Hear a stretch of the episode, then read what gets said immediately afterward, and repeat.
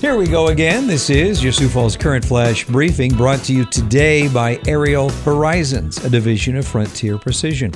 If you're serious about drones and their amazing capabilities, check it out, aerialhorizons.com, or you can talk to Tom or Mike.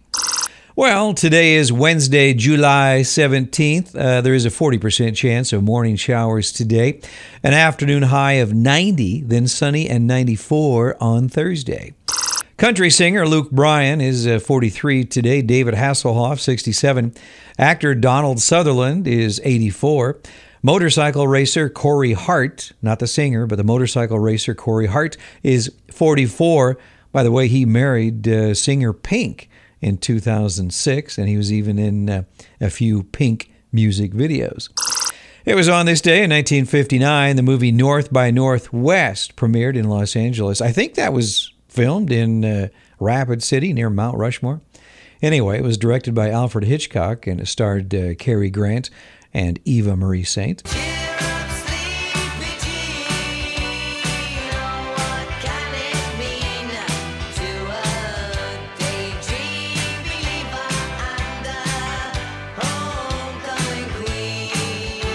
In 1967, on this day, this group, the Monkees, performed at Forest Hills, New York, which is really no big uh, event, I guess. But the strange thing about this particular performance, the uh, opening act was Jimi Hendrix. Yeah, on this day in 1967.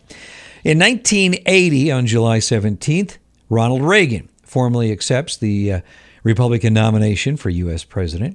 In 1995, on this day, Forbes magazine announced that Bill Gates is the richest man in the world with a net worth of $12.9 billion.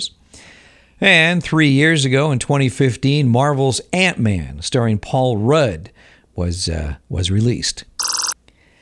In the national headlines across the country, cities and counties that once rarely, if ever, saw the heat index climb past or even anywhere close to 100 degrees, will soon be engulfed by weeks of extreme heat, which one scientist called one of the deadliest weather related threats to human health. In other words, it will be hot. In as little as 20 years, and perhaps even sooner, the number of days in which the heat index soars beyond 100 degrees in the U.S. is expected to double due to greenhouse gas emissions and global warming. That's according to a study published yesterday in the Journal of Environmental Research Communications. Escalating tensions on Capitol Hill erupted into a floor fight in the House of Representatives yesterday afternoon as House Speaker Nancy Pelosi spoke in favor of a proposed resolution condemning racist comments by President Trump.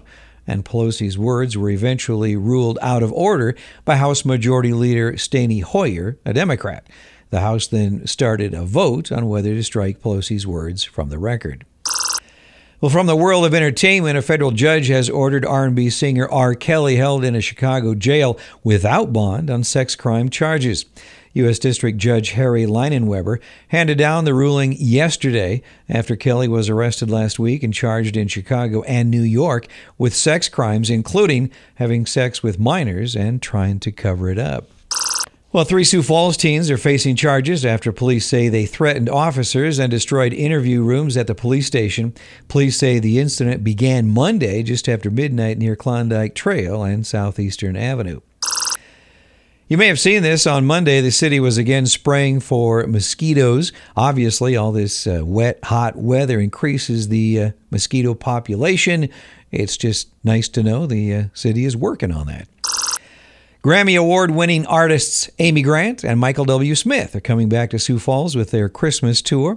They will play at the Denny Sanford Premier Center on Saturday, December 7th. Show times, ticket information, and on sale dates have yet to be announced. Another show for the holiday season is bringing more than 30 costume artists to the Premier Center in December. Cirque Dreams Holidaze is described as being a Broadway musical and a new Cirque adventure for the holiday season. The show will be at the Denny Sanford Premier Center in Sioux Falls on Thursday, December 12th. It starts at 7:30 p.m. and tickets go on sale this uh, Monday, July 22nd. Hot Summer Nights kicks off tonight at 7 o'clock, and they certainly picked a hot night. Corvettes, rock and roll music, food, and drinks will be at the uh, WH Lyon Fairgrounds. Then at Yankton Trail Park on Friday and Saturday, it's Jazz Fest. Yeah, that's always a good time, but uh, take some water with you. It's supposed to be 93 for a high on Friday. I'm Don Barry, and this has been your Sioux Falls Current Flash Briefing for Wednesday, July 17th. Uh, thanks for hanging around. Stay cool, and uh, I will talk to you tomorrow.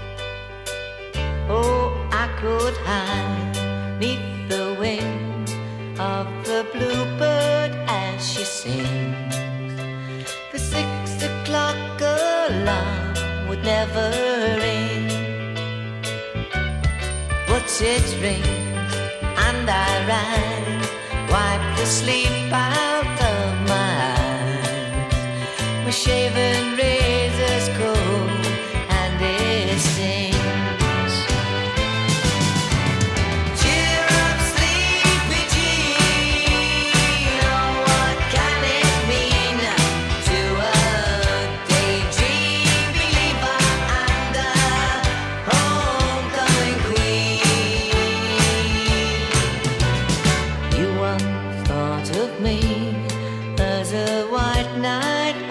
once